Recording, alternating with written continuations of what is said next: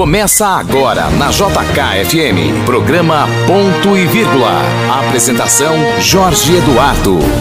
Bom dia Brasília, hoje é domingo, dia 17 de maio. Para mim, um dia especialíssimo porque a minha filha mais velha completa 26 anos. Para você, um dia muito esperado, muito aguardado, muito especial é nessa discussão que a gente tem aí sobre a liberação ou não no comércio e vamos começar a flexibilizar a quarentena. E aí é sempre bom a gente dar uma olhada no que está acontecendo é, nos países que já passaram pelo pico da pandemia de Covid-19. É, imediatamente nós vamos conversar com a nossa amiga Soraya Cabarite, ela que mora na Itália, jornalista brasileira que mora na Itália, para ela passar para a gente como é que a Itália tá nesse ponto agora que começou a flexibilizar mais atividade. Bom dia, Soraya. Conta pra gente como é que tá a questão aí, os detalhes todos da flexibilização das atividades na Itália. Bom dia, Jorge Eduardo. Bom dia, ouvinte. Bom dia, colegas da Rádio JKFM. Trago notícias aqui da Itália para vocês. Amanhã começa uma nova etapa do relaxamento da quarentena aqui no país, que após dois meses de isolamento total da população, conseguiu chegar ao momento de, digamos, sucesso no combate ao coronavírus. Né? Os novos casos, o número de infectados e de mortos estão perdendo o contorno de pandemia, né? Números bastante sob controle, digamos assim, e com isso o primeiro-ministro Giuseppe Conte antecipou a reabertura de várias atividades que deveriam ser retomadas só em 1 de junho dentre elas bares e restaurantes que podem receber clientes a partir de agora, estavam recebendo só pedidos por encomenda, né? Salões de beleza, barbearias, academia de ginástica, centros esportivos também estarão abertos a partir de amanhã. Ah, e essa retomada de praticamente todas as atividades que se somam ao que já foi aberto no dia 4 de maio, né, como o comércio, boa parte da indústria, ela vem com um alívio no bolso do italiano também, já que o governo anunciou um incentivo de 55 bilhões de euros que serão introduzidos na economia. 16 bilhões vão ser direcionados para empresas que estão realmente precisando, né, depois de dois meses fechadas sem produzir. 14 bilhões vão para incentivos sociais e abonos. 12 bilhões vão para as regiões e para as prefeituras. E, e, é importante destacar, Jorge, que uh, desse bolo, 4 bilhões vão para o turismo, que é responsável por quase 15% do PIB anual aqui do país. E que com a chegada do verão, né, o governo foca mais nesse setor, né?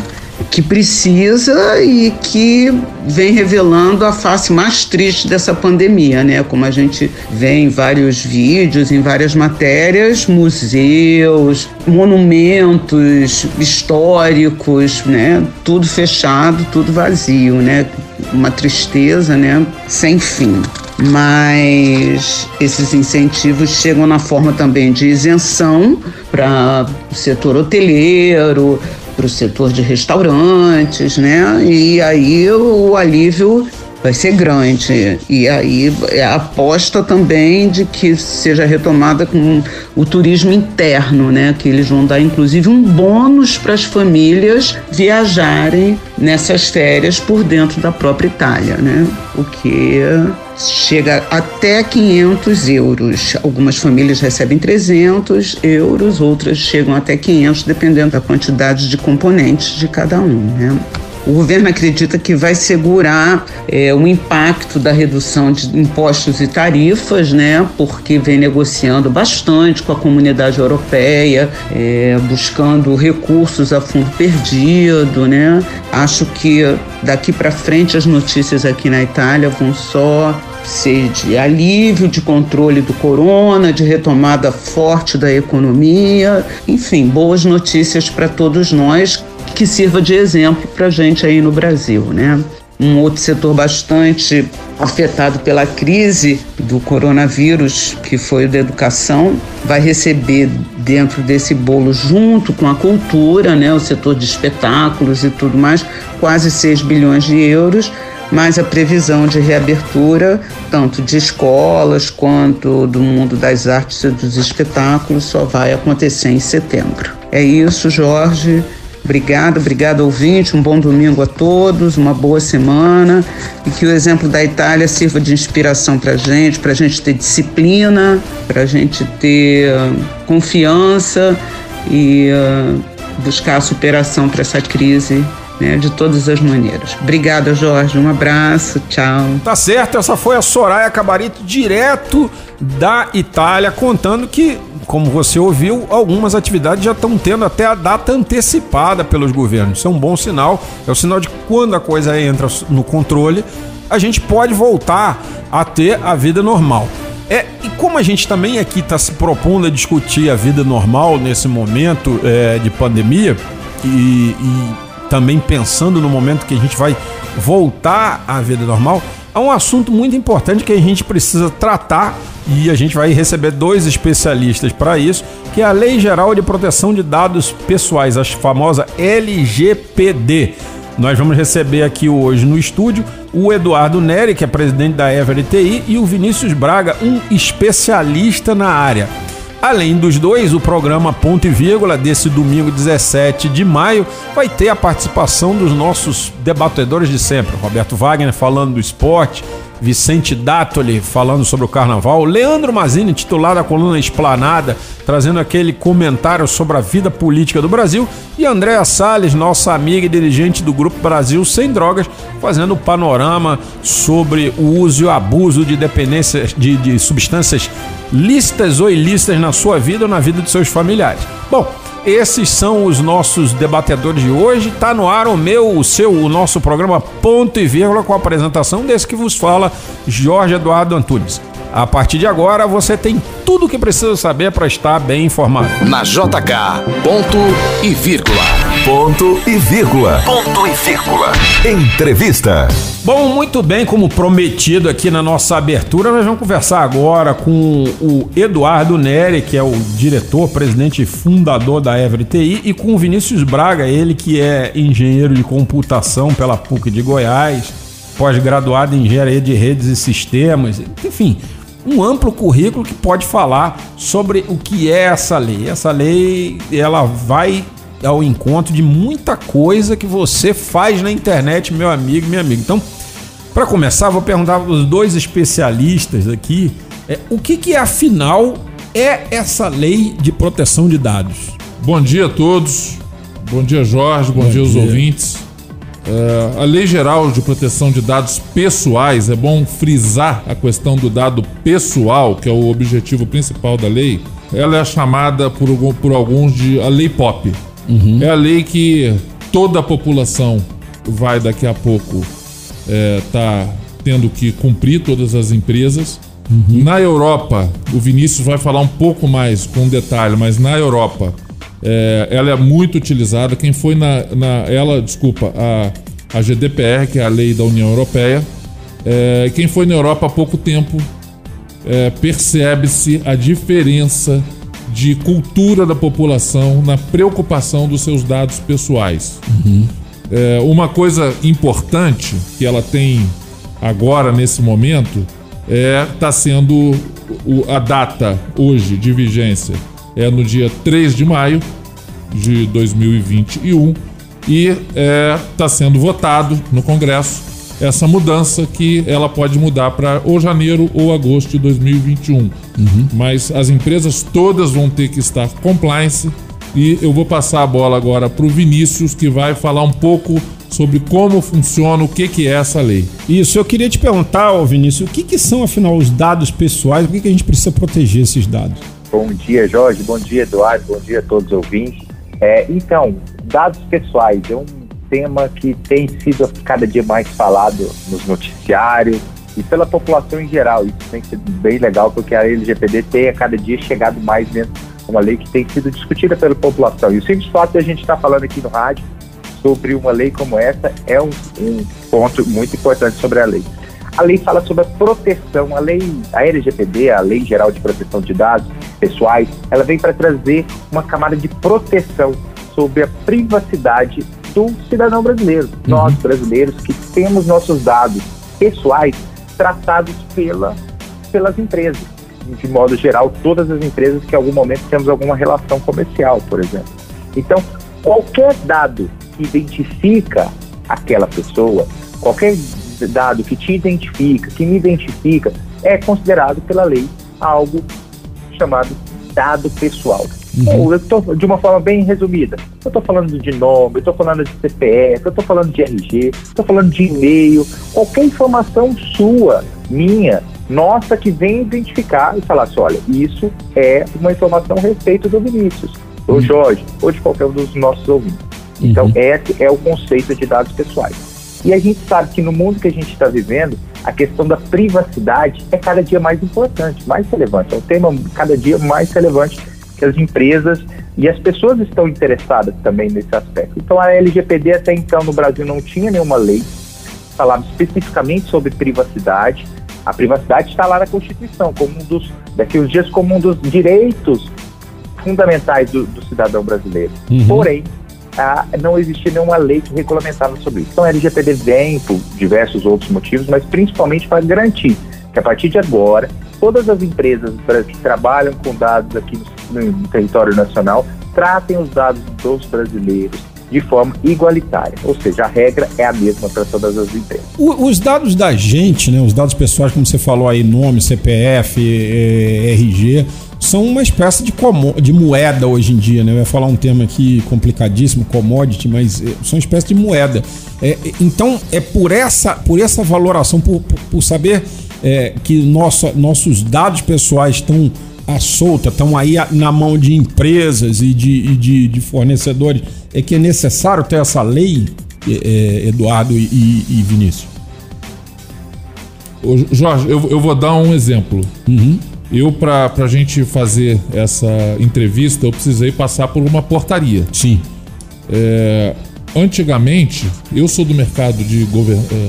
Gestão de risco, segurança da informação há 30 anos. Eu sempre me preocupei com os meus dados pessoais. Uhum. Mas o cidadão em geral. Ele entrega ele não, a identidade, ele entrega a informação, ele entrega a identidade, entrega o CPF, é, coloca a digitar a biometria dele, entre outras coisas. Então, para entrar aqui nesse prédio, eu precisei me identificar. Uhum. É, alguns dados, é, eu, há anos atrás, eu não entregava. Uhum. Hoje, eu, eu, aí que eu não entrego mesmo. É né? É verdade. Porque eu não sei como é, a, a, portaria, o condomínio, trata com o meu dado. Uhum. Né? É, então, quando eu falei que na Europa essa preocupação ela hoje é muito grande e, a popula e mudou a cultura da população, é, é, isso é um fato e vai acontecer aqui no Brasil. Em relação aos dados que você falou, em relação ao valor desses, desses dados, sim, isso, isso é grande parte por isso.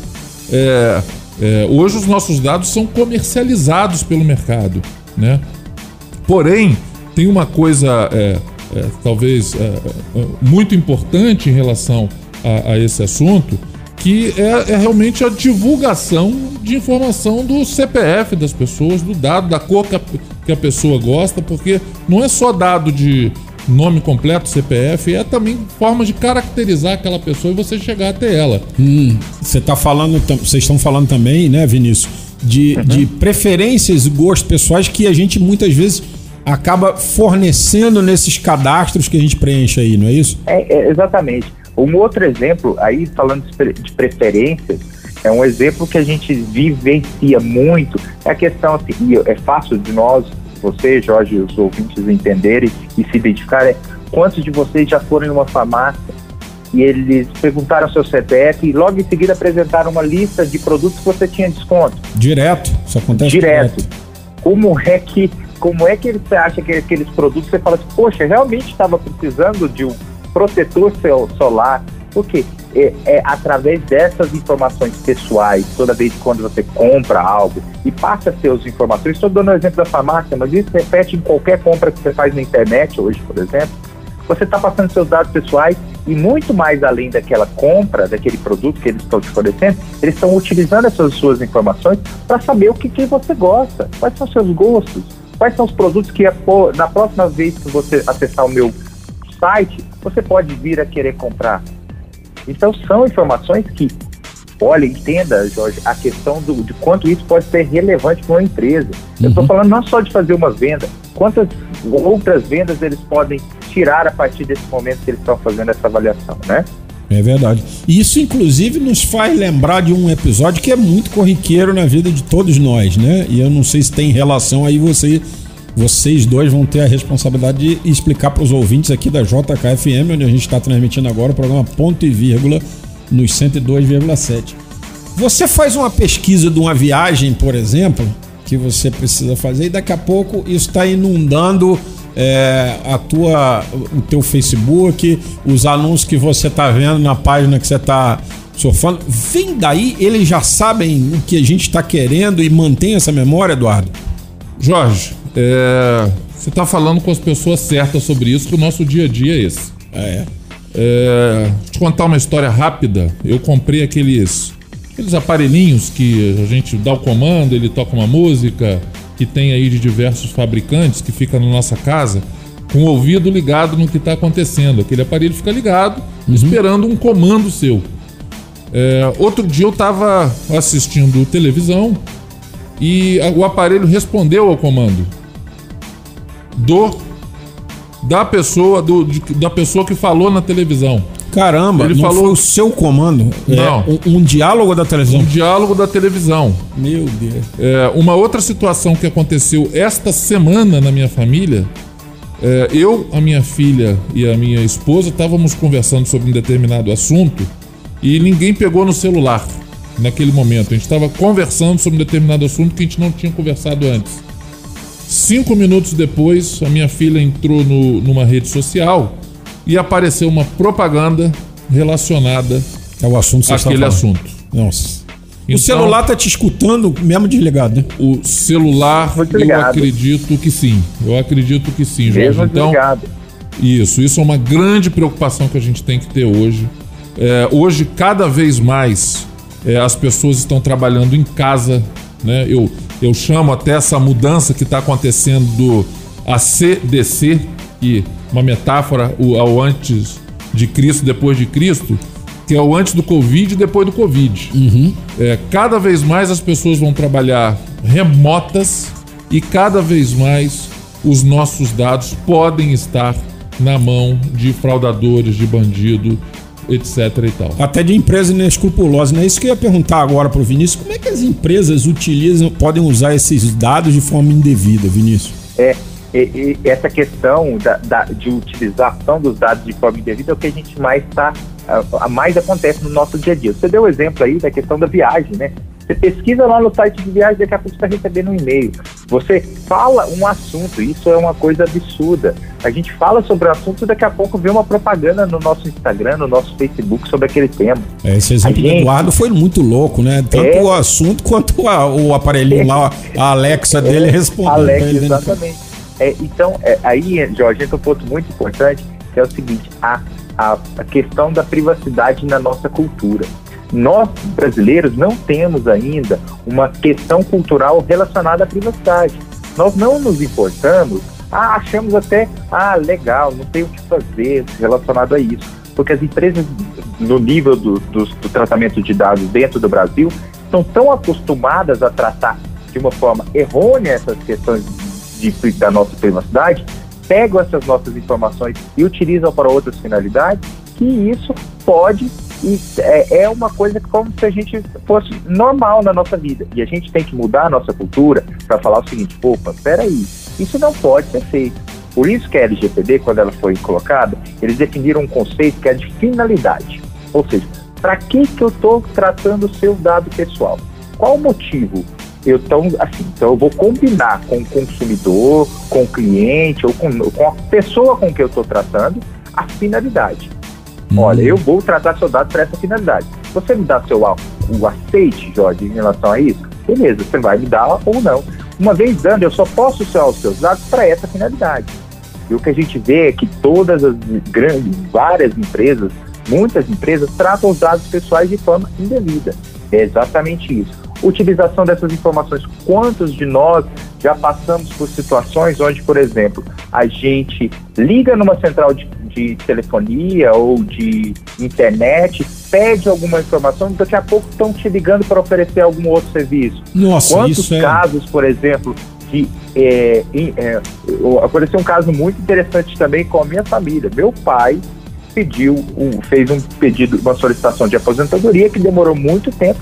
Ele ficou sabendo que ele tinha sido recebido o, a aposentadoria porque uma, uma empresa oferecendo é, empréstimo consignado ligou falou: ah, o senhor é aposentado. Ele nem tinha recebido o pedido. Rapaz, a, antes dele saber. Antes dele saber lá na caixa, falando que tinha sido, ele já recebeu uma ligação oferecendo algum tipo de empréstimo com vantagens por ele estar aposentado.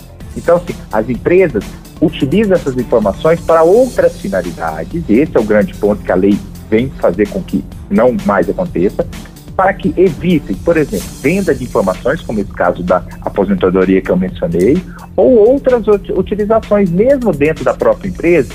Quantos você, a gente entra, compra um produto. O simples fato de eu comprar um produto não quer dizer que eu quero receber propagandas no Sim. meu dia. Não quer dizer que eu quero receber ligações de você me oferecendo alguma, oferecendo alguma outra coisa.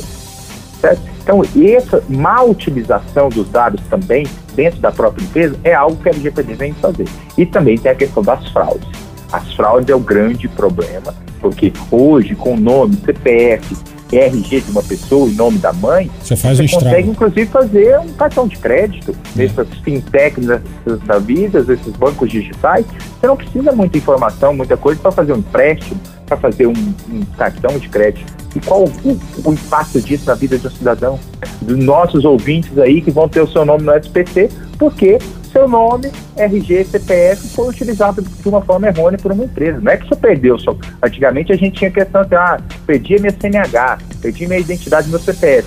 Posso ter uma fraude. Hoje não. Essas empresas utilizam os nossos dados e podem fazer fraudes bancárias aí, financeiras, de uma forma bem tranquila, vamos dizer assim, né? É, eu por conta disso, por conta até de uma certa prevenção, assinei um serviço chamado do Serasa chamado Antifraude, que me diz até se o Sim. CPF está circulando dentro da, da Dark Web. Ele não sei como é que eles conseguem uhum. mapear isso, mas é, é, eles conseguem saber. Agora, deixa eu perguntar para vocês dois o seguinte: como é que a gente sabe se uma empresa ou empresas de internet estão cuidando de forma adequada dos nossos dados pessoais. E tem punição. O Tavinho lembra aqui que essa situação que vocês é, descreveram, Tavinho é o nosso produtor, diretor aqui do programa, é, é, é bem retratado num filme chamado Jex, um celular sem filtro que fala de um, de um celular que vai captando todas as informações do cara. Mas como é que a gente vai saber, Eduardo, se a empresa está tratando, está cuidando de forma adequada dos meus dados pessoais?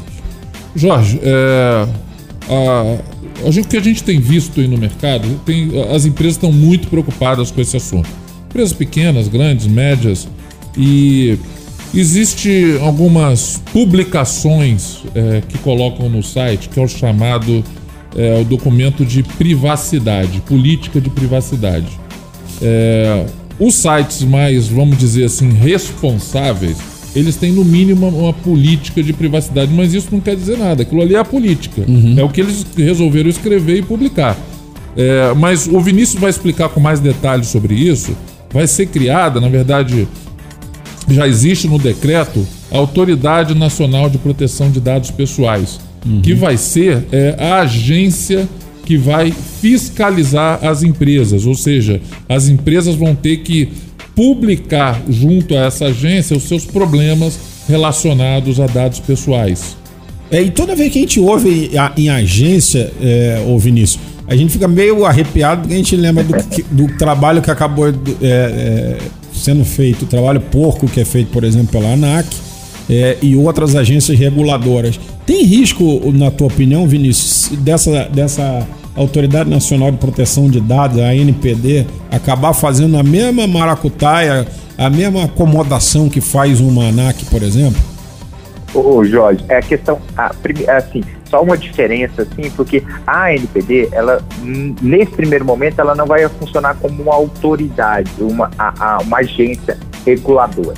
Ela tem função de reguladora, mas ela ainda tem uma, uma questão burocrática e jurídica, ela ainda não é consolidada como uma, uma agência reguladora. Então, ela vai ser uma, um órgão do governo fiscalizador. Então, assim, ela tem uma pequena diferença em relação hum, a isso. Mas, é, um, um, dos pontos que vai fazer com que a LGPD possa pegar, vamos dizer, é muito mais do que ter uma própria, diferente do setor de aviação, alguma coisa como esse, ou ele, o setor elétrico, o setor de telecomunicações, é que, além da ANPD, nós temos os consumidores, nós temos os nossos ouvintes que vão lá na prática ter as partes que estão interessadas em saber se aquela empresa trata ou não trata bem a, a a privacidade dos dados, os seus dados pessoais. Então, a LPD, lá na LGPD, nessa lei, é previsto que tenham vários tipos de sanções, inclusive multa, bloqueio da própria empresa, inclusive, e do tratamento de dados.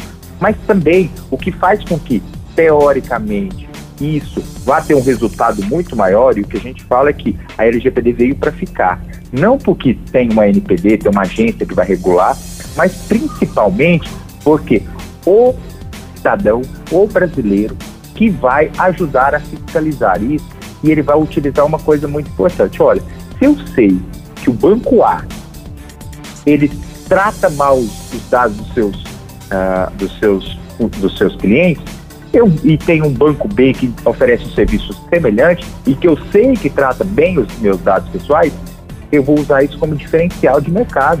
Uhum. Eu vou escolher, eu como cidadão, eu como ouvinte, falar assim, ah, não, qual eu vou escolher? Eu vou direto na empresa, no banco, que eu sei que trata meus dados de uma forma ética.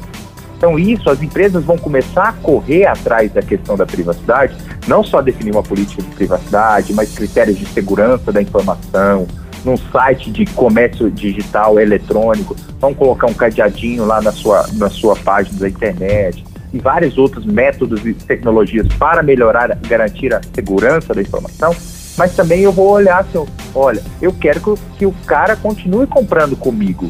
Eu quero que aquela pessoa continue olhando para mim e falando assim, eu vou fazer um negócio com esse banco. Então eles vão também, muito mais pela opinião dos clientes, até do que uma preocupação própria com a, a, a sanção, a multa, mas com a reputação da empresa. E hoje, uma das coisas que nessa parte de gestão de risco, que nós da própria EverTI cuidamos, trabalhamos bastante, mas e todas as empresas estão preocupadas, é o risco. O risco. E o risco, a imagem, hoje, ele é muito alto. Então, então é... todo mundo quer ter uma, uma boa imagem, principalmente nesse ambiente virtual que vivemos hoje. Entendi. Então, com isso, vocês acreditam que a lei vai pegar mesmo? Porque é, o que a gente sabe é que. É a União Europeia, por exemplo, não vai negociar com países que não tiveram a lei de privacidade, não é isso? Exatamente. Não, a, a um dos requisitos da União, a lei da União Europeia, só para falar assim de uma forma clara, hoje 124 dos 196 países do mundo têm leis de privacidade, como essa que vai entrar em vigor no próximo ano aqui no Brasil. Uhum. E muitas dessas leis, não só da União Europeia, falam assim, ó, empresas daqui só vão estabelecer relações comerciais com empresas de países que tiverem lei de privacidade. Então não é uma questão de, ah, o Brasil quer só cuidar da questão do, dos seus titulares, dos seus cidadãos, mas também uma questão econômica, tá? Então uhum. isso é muito importante também que a gente atente a isso, porque é um interesse do Brasil, do governo brasileiro, quando ele coloca uma, uma, uma, uma lei como essa, também garantir essa questão de de comercialização dos seus produtos e serviços com a União Europeia, com os Estados Unidos, que também tem uma lei semelhante, e com centenas de países no mundo. Jorge, só completando o que o, o, que o Vinícius falou, é, como ele falou agora, o mundo, ele praticamente 80% dos países aí tem lei de privacidade. É, essa relação comercial que o Vinícius citou, ela é para os dois lados. Uhum. Então, um exemplo, uma empresa, uma multinacional da Espanha que tem negócios com o Brasil, é, ela, ela tem que estar compliance lá, porque a empresa aqui do Brasil talvez não queira fazer negócio com, com um cara que não está compliance no país dele ou no continente dele. e ao, ao contrário também. Ou seja, o, o, a empresa espanhola não vai querer fazer negócio com empresas brasileiras que não estejam em compliance com a LGPD. LGPD brasileira, GDPR União Europeia. Uhum. E isso já está acontecendo. Eu comparo um pouco essa lei com a questão do cinto de segurança. Uhum. A lei do cinto de segurança começa, não vai pegar, não vai pegar, não vai pegar, pegou. Pegou. Essa, ela, eu acredito que ela vai ser muito forte, talvez o tão forte quanto porque as pessoas têm que começar a se preocupar com dado pessoal. É, é muito importante. E é isso que eu queria perguntar para vocês aqui, dentro do espírito que a gente está conversando. O que, que, as empre... É, é, que, que vai ser preciso fazer com os dados que a gente fornece para que as empresas cumpram a lei? Não, é extremamente importante que a gente se preocupe com esses dados, tá? Então, assim, a gente tem que garantir, primeiro, que a gente não. E, é, e uma coisa, mudança cultural, tá, Jorge? A gente tem que garantir, principalmente, que. Ao, quando, quantas vezes a gente vai num determinado lugar e eles pedem várias informações e a gente pode dar. A primeira medida que a gente pode tomar em relação para garantir o que é, nossas informações não sejam mal utilizadas é informar apenas aquelas informações estritamente necessárias para fazer aquela atividade. Uhum. Você precisa, numa academia, fornecer sua impressão digital? A LGPD fala sobre, tem os dados pessoais, como a gente falou, tem uma categoria de dados pessoais que ela é muito mais crítica, que são dados pessoais sensíveis. E aí nós estamos falando de dados de saúde, dados biométricos como impressão digital. Então, assim, quando a gente vai lá, ah, peça, me passa a sua, sua identidade, seu CPF, tira uma foto, dá sua impressão digital. São informações que a gente vai, se eles vão pedindo, a gente vai dar. Mas será que eles precisam então a gente tem que começar a se questionar, olha, por que, que você precisa da minha impressão digital, por exemplo, para acessar um prédio comercial de clínicas? Ah, não é estritamente necessário. Estritamente necessário, a gente tem que começar a se questionar. E quando a gente começa a questionar as empresas, as empresas vão começar a falar, oxe, será que realmente eu preciso? E aí, assim, então, informar minimamente as informações necessárias para executar aquela atividade é uma das, das, das possíveis é, a, a, a atividades que podemos executar e que garantir com que as informações que a gente vai passando, a gente vai ter um, um tratamento pelo menos e, e sempre, sempre buscar empresas que tenham minimamente preocupações com a nossa segurança e uma política de privacidade. Quando você entrar no site de uma determinada empresa, você vai ver ela, olha assim, ó, essa aqui é a nossa política de privacidade.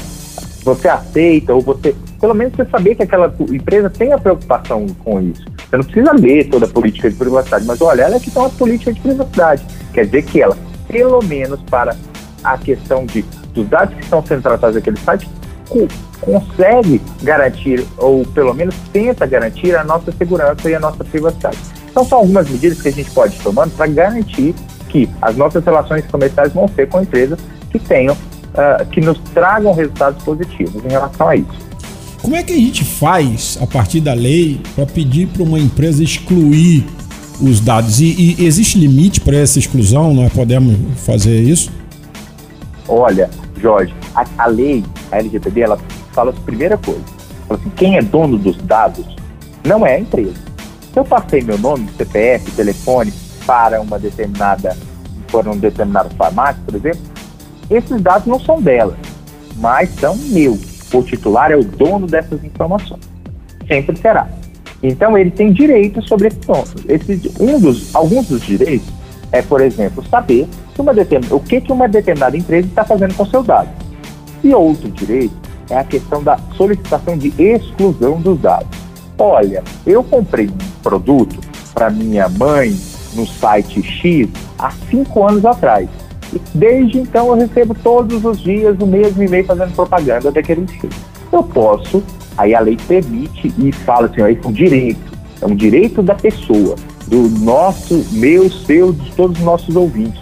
Vocês podem, lógico, com algumas restrições, e principalmente sobre a questão de uma temporalidade que as empresas às vezes têm que guardar. Mas a gente pode falar para aquela empresa que você não tem mais nenhum contato, nenhum contato comercial, solicitar a exclusão desses dados olha, eu não quero que você tenha mais nenhum dado meu, por favor, exclua.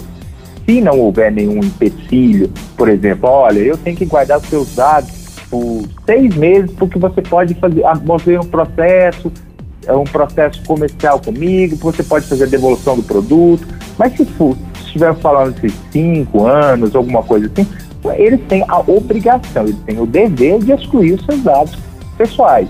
E não é só desativar os dados do Jorge, desativar os dados do Vinícius lá do sistema de envio de e-mail. Eles não podem ter registro nenhum. Por quê? No momento que eles desativam aquilo lá, se alguém mal intencionado entrar dentro dos sistemas deles, vai estar os meus dados lá. Uhum. Vão ter meus dados, meu nome, CPF, meu RG, meu número do cartão de crédito. Então, assim, são informações que quando a gente, o, o brasileiro, solicitar para as empresas, e isso eu estou falando de qualquer empresa, tá? Com as suas regras específicas, mas qualquer empresa terá que obrigatoriamente excluir, excluir os dados pessoais do cidadão lá dos seus bancos de dados, dos seus sistemas, das suas planilhas com seus dados pessoais. Tem alguma exceção é, de empresa ou, é, ou de dado que não enquadra nessa lei ou, ou a lei abarca tudo? Oh, oh, Jorge, assim, especificamente sobre os dados pessoais, a lei fala sobre dados pessoais. Então, estou falando de dados da pessoa física, né? Uhum. Eu, seu, não estou falando de pessoas jurídicas, de empresas. Mas a lei, ela coloca algumas categorias que nesse momento não se encontram dentro da LGPD. Elas em outro momento vão ter outras regras, por exemplo, dados referentes a, em caso específico aí de próprios vocês, dados utilizados para fins jornalísticos.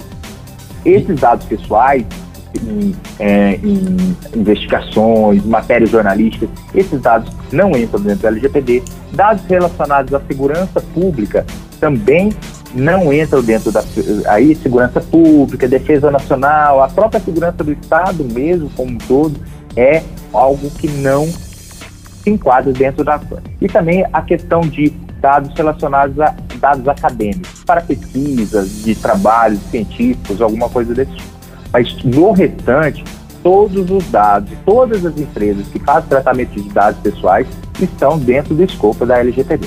E aí não depende do tamanho, pequena, média, grande? Não, inclusive o governo, tá? Isso é bom a gente falar que ó, nós dentro da própria EVTI temos trabalhado muito com empresas, principalmente do governo, vemos o governo se movimentando para alcançar a conformidade dos seus sistemas, dos sistemas que estão tratando os, os dados nossos lá, nossos cidadãos brasileiros, também. Então, independente do tamanho. Eu estou falando desde um órgão ministerial que tem aqui na esplanada, ou até da questão de uma, um microempreendedor individual que vende seus produtos pelo WhatsApp aqui no bairro, onde a gente está. Então, assim, essas informações, todas as empresas têm que se adequar. Lógico, eu não posso pedir para uma empresa multinacional implementar as mesmas regras do que um empreendedor aqui que vende seus, seus, suas, suas, uh, seus produtos, as suas coisinhas dentro da própria região, dentro da própria cidade. Uhum. Não tenho como garantir, mas eu, as, todas elas têm que seguir pelo menos os princípios de privacidade, segurança que estão previstos na LGPD. Vocês estão, Eduardo, dando suporte para as empresas que têm que implantar isso? A EverTI tem uma, uma área especializada nisso? Sim, Jorge. A EverTI, ela se nos últimos tempos, nos últimos anos, nós fizemos mais de 20 projetos. Uhum. É, a gente teve que mudar até a nossa estrutura, porque nós criamos uma área específica para atender projetos relacionados à Lei Geral de Proteção de Dados Pessoais. E que atendimento é esse? Né? Esse atendimento é para pequenas, médias, grandes empresas, então nós já fizemos em grandes órgãos do governo aqui, alguns ministérios, empresas do GDF, enfim. E fizemos também para empresas privadas, né? Uhum. E que trabalho é esse, né? O que, que a gente entrega? É, o que eu costumo dizer é, é, que quando a gente sente uma dorzinha no corpo, uma dorzinha na perna, enfim, a gente, a gente vai para o médico e faz exame. Uhum. É, esse exame, a partir desse exame sai um diagnóstico. Isso. Né? É, a gente fazendo uma relação, uma metáfora em relação a, ao que a gente entrega no projeto de LGPD, a gente faz o diagnóstico.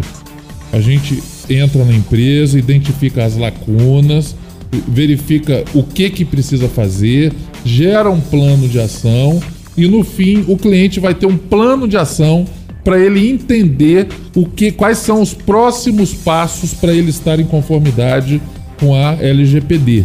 Então, é, como eu falei, a gente já fez mais de 20 projetos desses. Eu acho que a população e as empresas têm que se preocupar desde já com isso.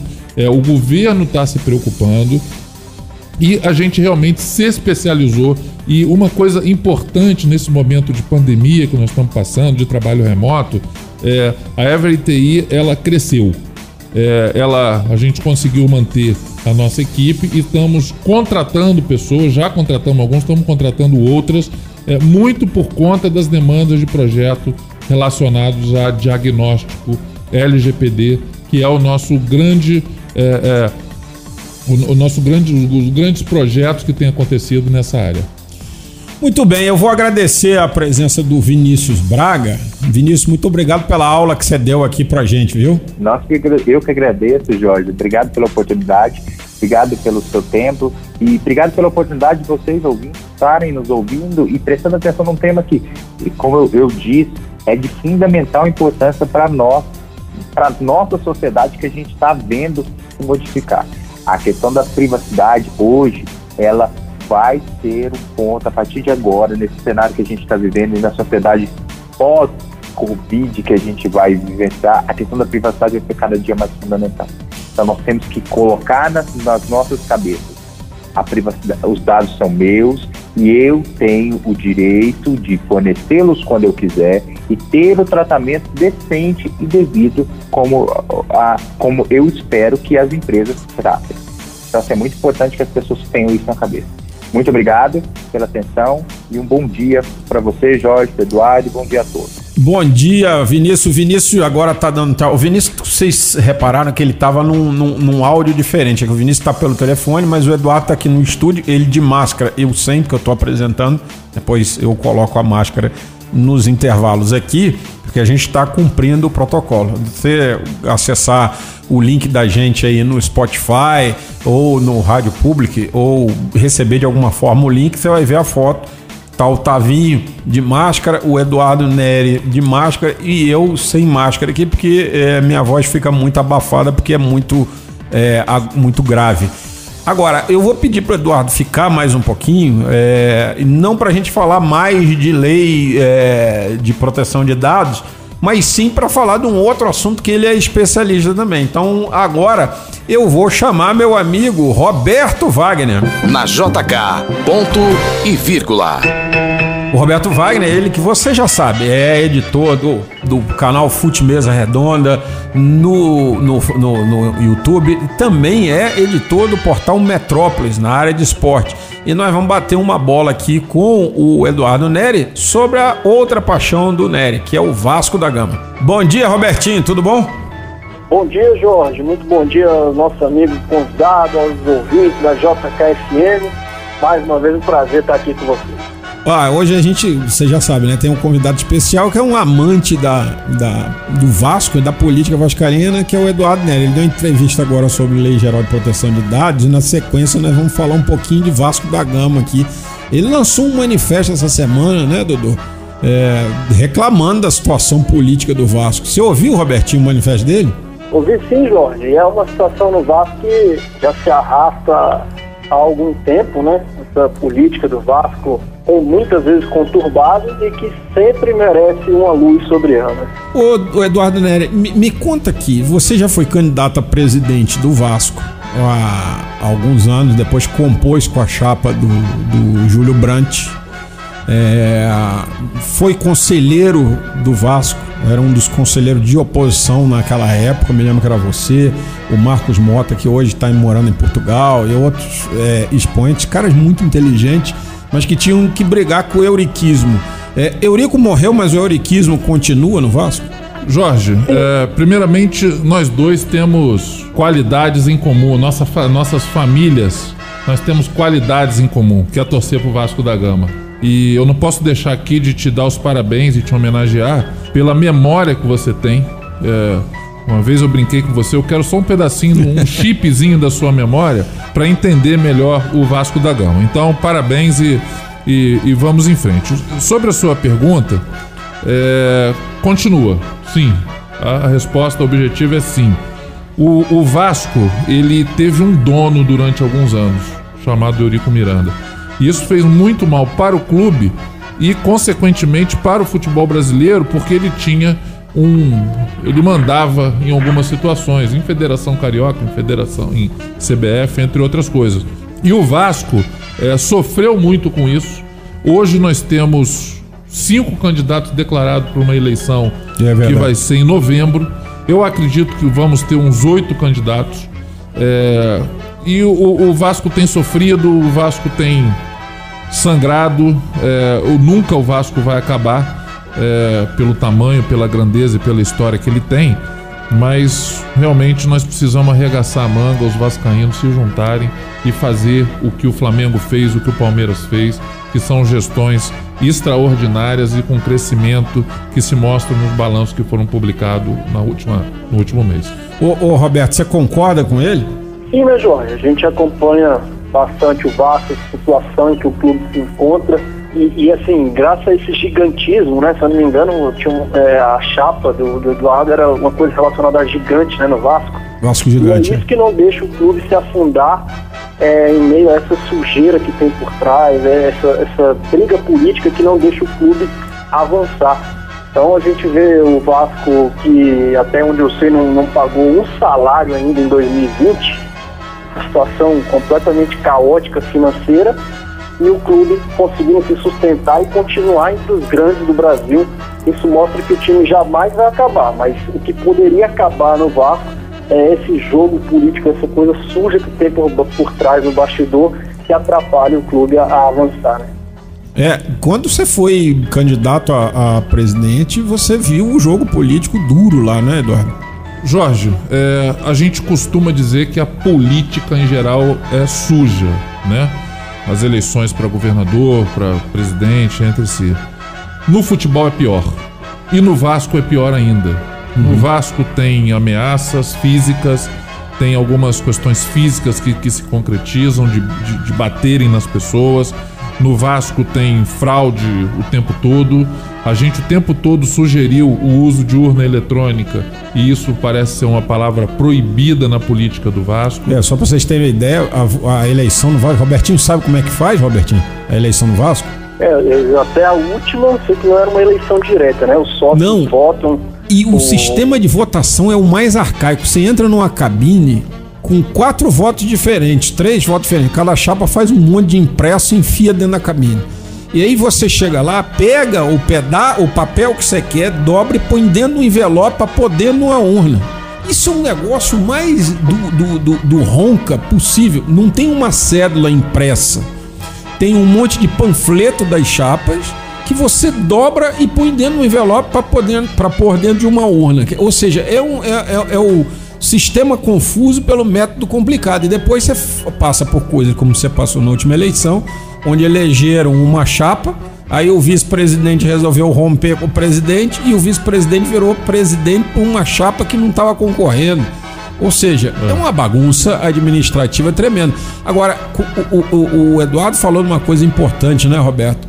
A organização foi o que levou o Flamengo e o Palmeiras a virarem o que eles são, né? Exato. É, em relação, se a gente puder comparar o sistema, primeiro que esse lance não ser uma eleição com voto direto do sócio, não é o sócio que determina o novo presidente, já é algo muito ruim. Se você tem. O clube funciona a cargo do seu torcedor. Se o torcedor não pode definir nem quem vai representar, quem vai controlar o, o clube durante um certo tempo, isso já é bastante ruim. E você vê no, no vizinho, né, no, no maior rival, o Flamengo, que enfim conseguiu uma diretoria que olhasse para as finanças, e aí isso é ruim, é, é ruim desportivamente, olhasse para as finanças em primeiro lugar, para depois pensar em, no futebol. Claro que não é bem assim, mas funcionou.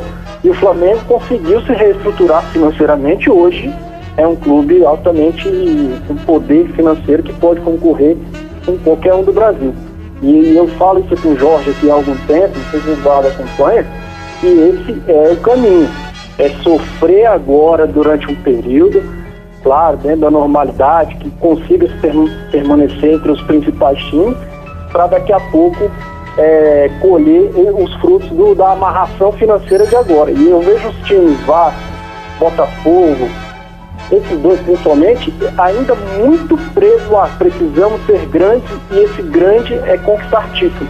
E não se organizar para ter um grande CT, para ter um estádio que renda é, receitas e, e, possa controlar melhor o time. Acho que ainda não abriram o olho para isso. É Quando abriram o olho, o, o Vasco vai ser muito, muito, muito maior do que o que já é hoje. É verdade. O, o, Dudu, vai ter ele, nessa eleição, você foi o primeiro a pedir urna eletrônica, vai ter nessa eleição urna eletrônica? Jorge, é, em 2008 teve uma eleição extraordinária no Vasco, é, demandada pela justiça por conta da fraude na eleição anterior. Uhum. É, e nessa eleição, que foi onde nós conseguimos tirar o Eurico Miranda do, do clube, é, a eleição foi eletrônica, com urna eletrônica, porque a justiça mandou. E o Roberto Dinamite teve 95% dos votos. Aí. É, Isso é um sinal, né? Quando nós fomos candidato, em 2014, nós pedimos urna eletrônica o tempo todo, nós pedimos que o clube, inclusive eu ofereci para que, que eu fizesse esse pagamento para o clube ter câmera durante as eleições e nada disso foi aceito. Agora, em 2020, nós já passamos 12 anos da primeira eleição, que foi com urna eletrônica, vai ser de novo no papel. Então, a eleição no papel, ela óbvio que tem gente que tem interesse nisso. Outros grandes clubes, eu vou citar aqui o Grêmio e o Inter, fazem eleição pela internet já há alguns anos. Então, o Vasco, ele tá, parece que está no século passado, não só administrativamente, não só na questão de eh, eleitoral. O Vasco é um clube que, infelizmente, eu falo isso com lágrimas nos olhos, ele tá, o Flamengo hoje que a gente citou aqui, ele não concorre mais com o Vasco, com o Botafogo, com o Fluminense. O Flamengo concorre com o Real Madrid, é concorre com os grandes clubes do mundo. O Palmeiras ele tá nesse caminho também. Pois é. Robertinho, alguma novidade no mundo da bola? Olha, Jorge, que novidades são os campeonatos internacionais voltando, né? A Alemanha já voltou nesse fim de semana, seis jogos. A Espanha e Itália estão tentando seguir o mesmo caminho depois de uma série de mortes, né? Um dos países mais atingidos pelo coronavírus já estão voltando aos treinos, os treinos estão liberados, já estão tentando voltar ao futebol, falta marcar data. E aqui no Brasil segue indefinido, muitos times não querem essa volta imediata ao futebol, porque preocupados, obviamente, com, com essa curva ascendente do coronavírus aqui no país. Outros, como o Grêmio, o Inter, o Flamengo, querem voltar a treinar, mas se depararam com situações ruins, né? Ao fazer os testes, descobriram funcionários e até jogadores com coronavírus. Isso dá um passo atrás para que os times voltem é, no pensamento de querer retomar os treinos, né? A gente pode aguardar aí. E uma outra coisa que a gente nem chegou a abordar aqui é que por mais que você, um time bem estruturado, consiga dar segurança é, eu, eu, nem acredito tanto nesses procedimentos, mas consiga dar segurança de higiene e, e aos seus jogadores. Um exemplo é o Flamengo, com toda a estrutura, trazendo máquina de Portugal, fazendo tudo isso, mas vai jogar contra o Madureira que não tem um décimo desse, desse controle. É como, como, como, você pode controlar os seus jogadores e depois, quando você for enfrentar outros, não ter o mesmo controle? É verdade. Então é uma situação bem complicada ainda futebol tentando voltar, mas é algo bem arriscado, né? É isso. Esse foi o Roberto Wagner, também o Eduardo Neri aqui com a gente, participando desse bate-bola. Obrigado, Robertinho, aquele abraço. Valeu, Jorgão, um abraço. E agora nós vamos pro mundo do samba. Tá na linha o nosso querido Vicente Dátoli. JK, programa ponto e vírgula. Vicente, especialista em carnaval do Rio de Janeiro. E aí, meu amigo, tudo bem?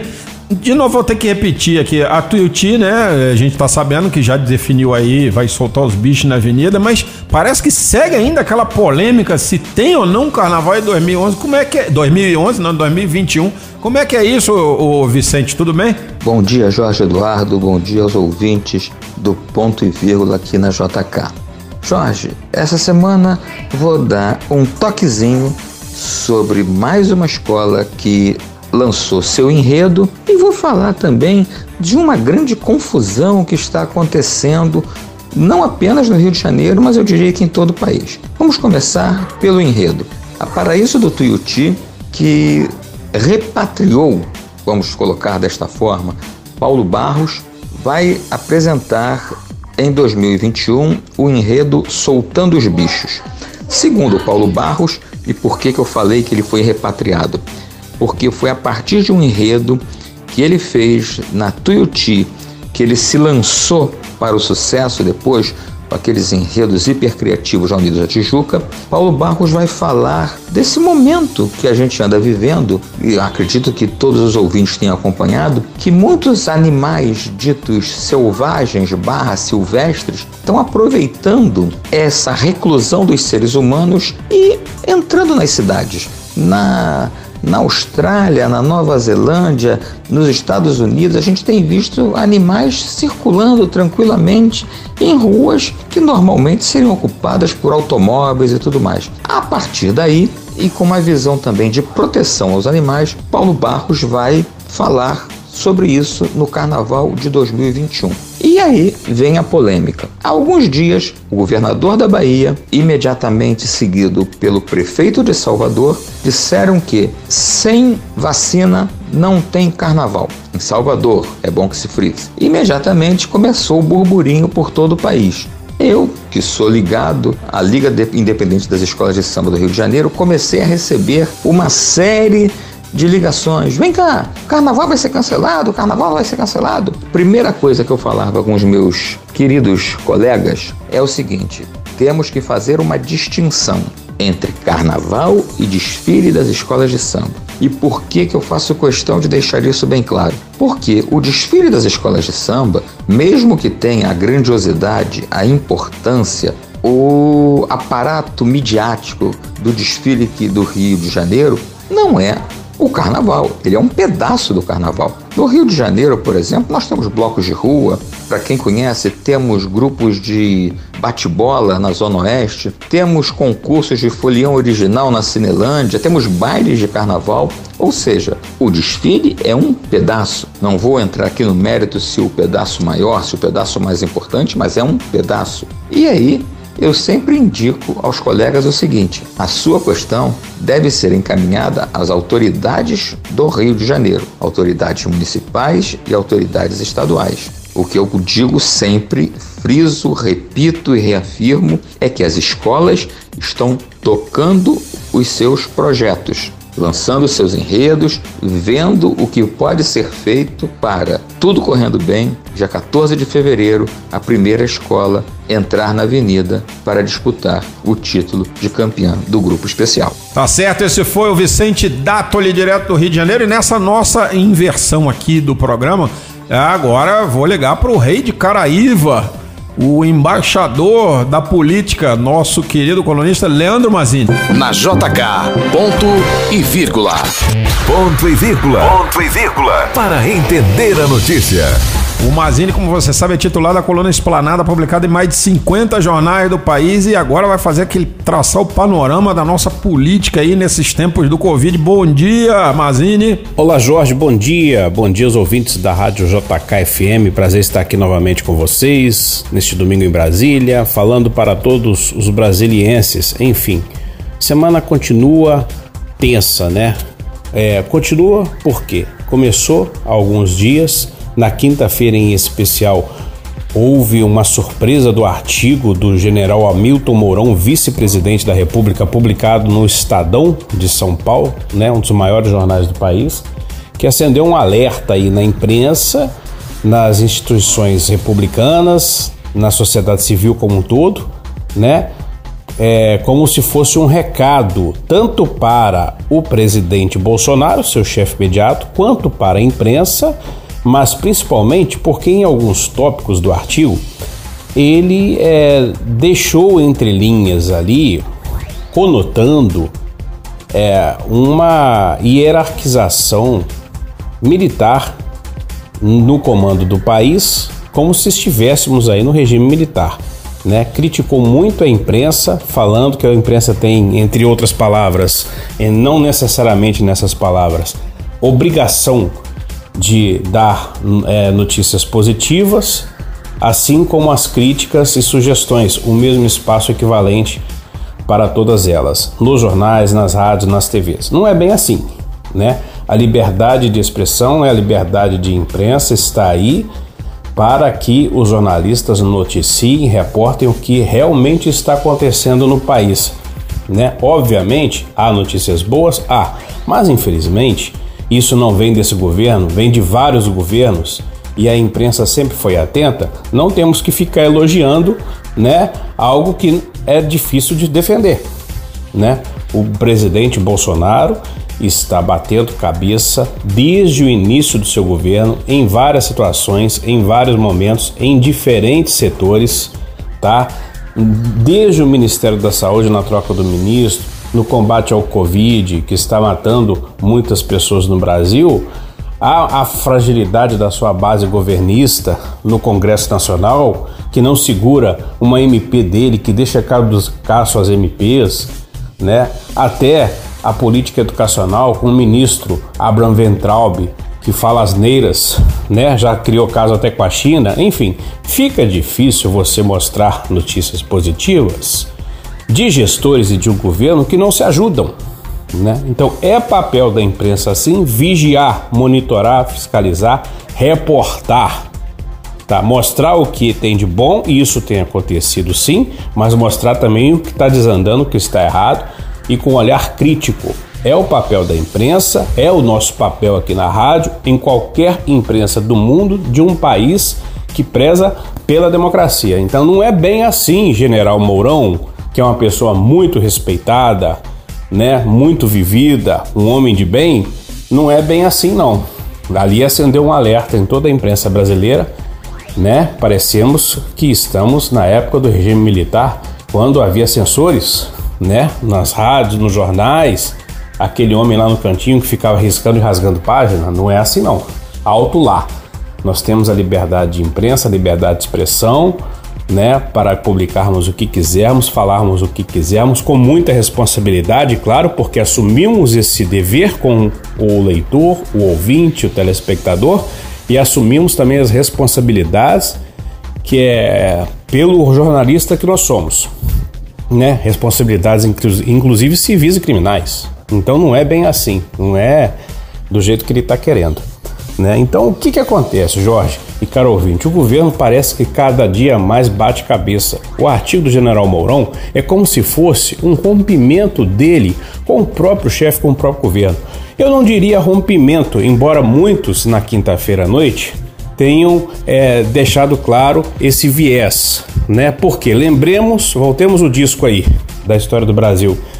Como o vice-presidente da República, Michel Temer, rompeu com a Dilma Rousseff quando viu que a coisa estava desandando no governo dela. Escreveu uma carta aberta à presidente da República criticando Dilma, seus atos, suas decisões, desancando Dilma, falando que ele não conseguia nem ser recebido pela presidente da República. Ele, que era um vice-presidente que despachava no anexo a poucos metros do gabinete presidencial. Então, essa carta do Mourão, esse artigo do Mourão, vamos dizer, né? Esse artigo do Mourão no estado de São Paulo, ele lembra muito a carta do Temer, mas não digo rompimento com Jair Bolsonaro. Tem ali uma crítica assim velada ao presidente, aos desmandos do país, uma crítica principalmente à condução do combate ao coronavírus, que está levando ao país daqui a pouco ao, ao topo do ranking mundial, né? É, de casos é, positivados, de mortes, infelizmente, junto com os Estados Unidos, pela, pelo que indicam aí os dados oficiais. O Mourão criticou isso veladamente criticou o presidente, mas volto a dizer, não é um rompimento. É como se fosse um isolamento. Eu entendo assim, caro ouvinte Jorge. O Mourão está se isolando do Bolsonaro, mandando uma mensagem para os três poderes, para os próprios colegas do Palácio Planalto e ministérios, para os dois poderes da praça que é do outro lado ali, o STF e depois o Congresso Nacional, falando: olha, eu sou o vice-presidente, mas eu não estou compactuando com essas decisões, com os rumos que o Bolsonaro está é, levando o país, né? Eu sou vice-presidente, estou aqui cumprindo o meu papel, tenho a liberdade de escrever esse artigo, de elogiar o que está sendo feito, de criticar o presidente, mas eu não estou compactuando com ele. Então, digamos que seja um aviso prévio, é um isolamento, né? O Mourão decretou um isolamento do Bolsonaro. Ou seja, ele quis mostrar que não está compactuando com muitos desmandos do Bolsonaro, com muitas decisões do Bolsonaro que ele considera equivocadas. É isso por enquanto, nada mais que isso. Não levemos também ao pé da letra. Ah, é uma tentativa de golpe. Ah, o Mourão pode virar um ditador se um dia vier assumir o país. Né, que eu acho que por enquanto é difícil, que o Bolsonaro ali, mesmo cambaleando, está conseguindo se segurar. Enfim, esse artigo foi um divisor de águas do governo Bolsonaro até agora. Né? Mostra que o vice-presidente mandou um recado para ele de que não concorda em tudo que ele faz. Isso antes estava muito velado, agora está claro. Vamos ver os próximos capítulos. Até domingo que vem, Espero voltar com boas notícias para o ouvinte. Valeu, esse foi Leandro Mazini da Coluna Esplanada, aqui exclusivo. Você só escuta o Mazini no programa Ponto e Vírgula. E também só no programa Ponte Vírgula você debate toda semana a questão da dependência química, né, e da dependência alcoólica, do uso e abuso de substâncias lícitas ou ilícitas. Para isso a gente recebe a nossa amiga Andréia Salles. Ponto e vírgula. Ponto e vírgula. Saúde.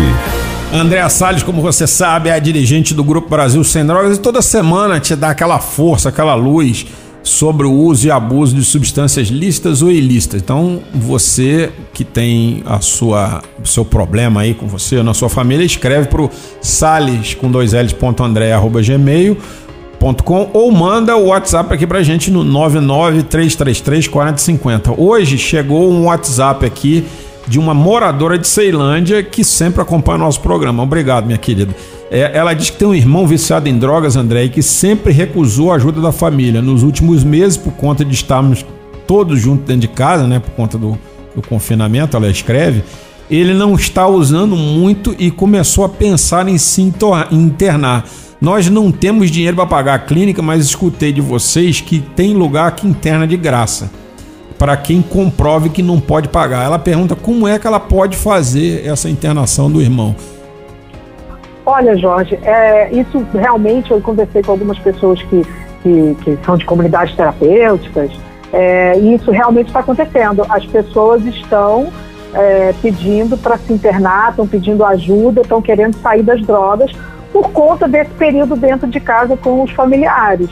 É, então, eu acho que é, o Covid talvez não tenha sido tão ruim assim, pelo menos na área de drogas, né? É, é, eu, eu, já conversei com pessoas de comunidades terapêuticas que estão com um, um, índice de internação de pessoas é, semanal em torno de 10 a 15 pessoas, o que é muita coisa.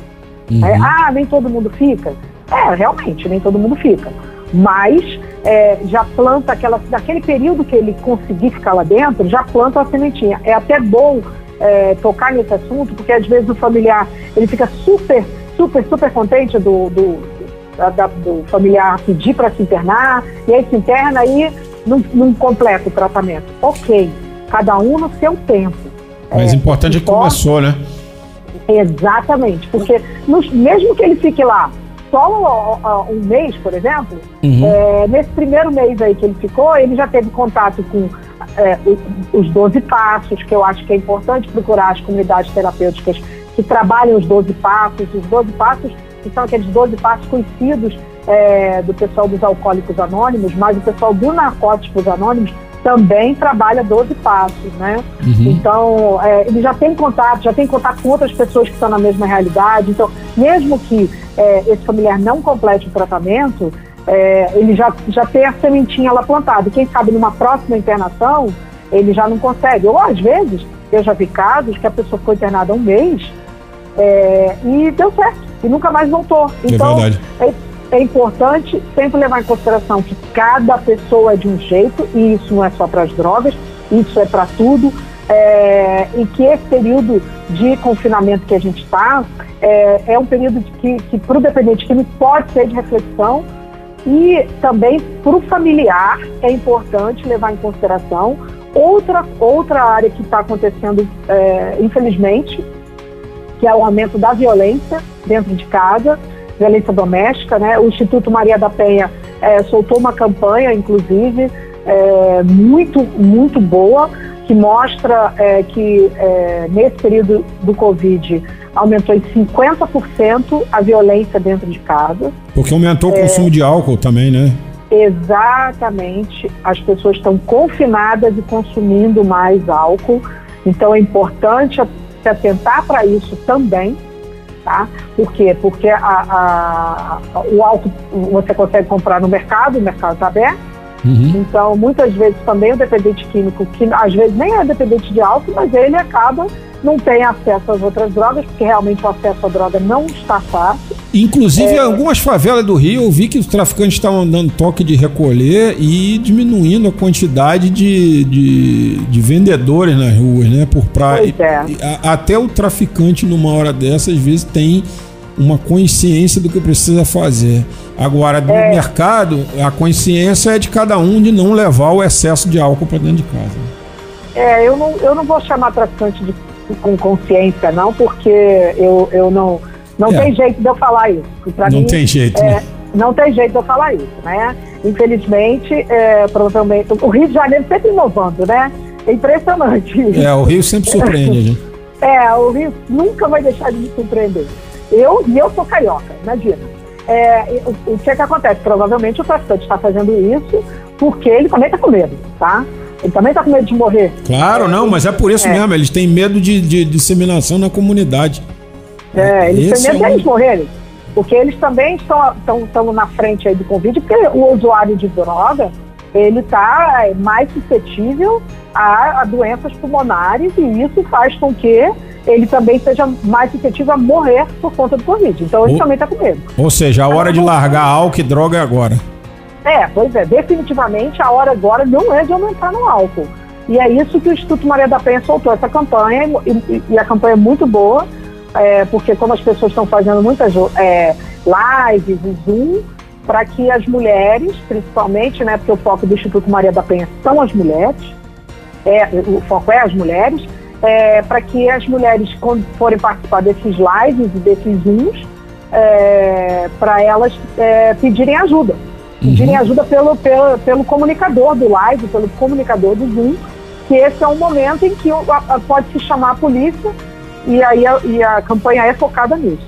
Uhum. Agora, voltando à carta, a leitora ela fala, é, sim, existem vagas de governo, gratuitas para quem não pode pagar, de internação em comunidade terapêutica. Agora, tem alguns pré-requisitos, a pessoa realmente não, não pode, tem que não poder pagar, então é, é, ela precisa apresentar um comprovante aí, ou, ou só uma conversa já é com a comunidade terapêutica, já a pessoa olha onde a pessoa mora, no que trabalha, já vai ver que, não, que realmente não tem condição de pagar.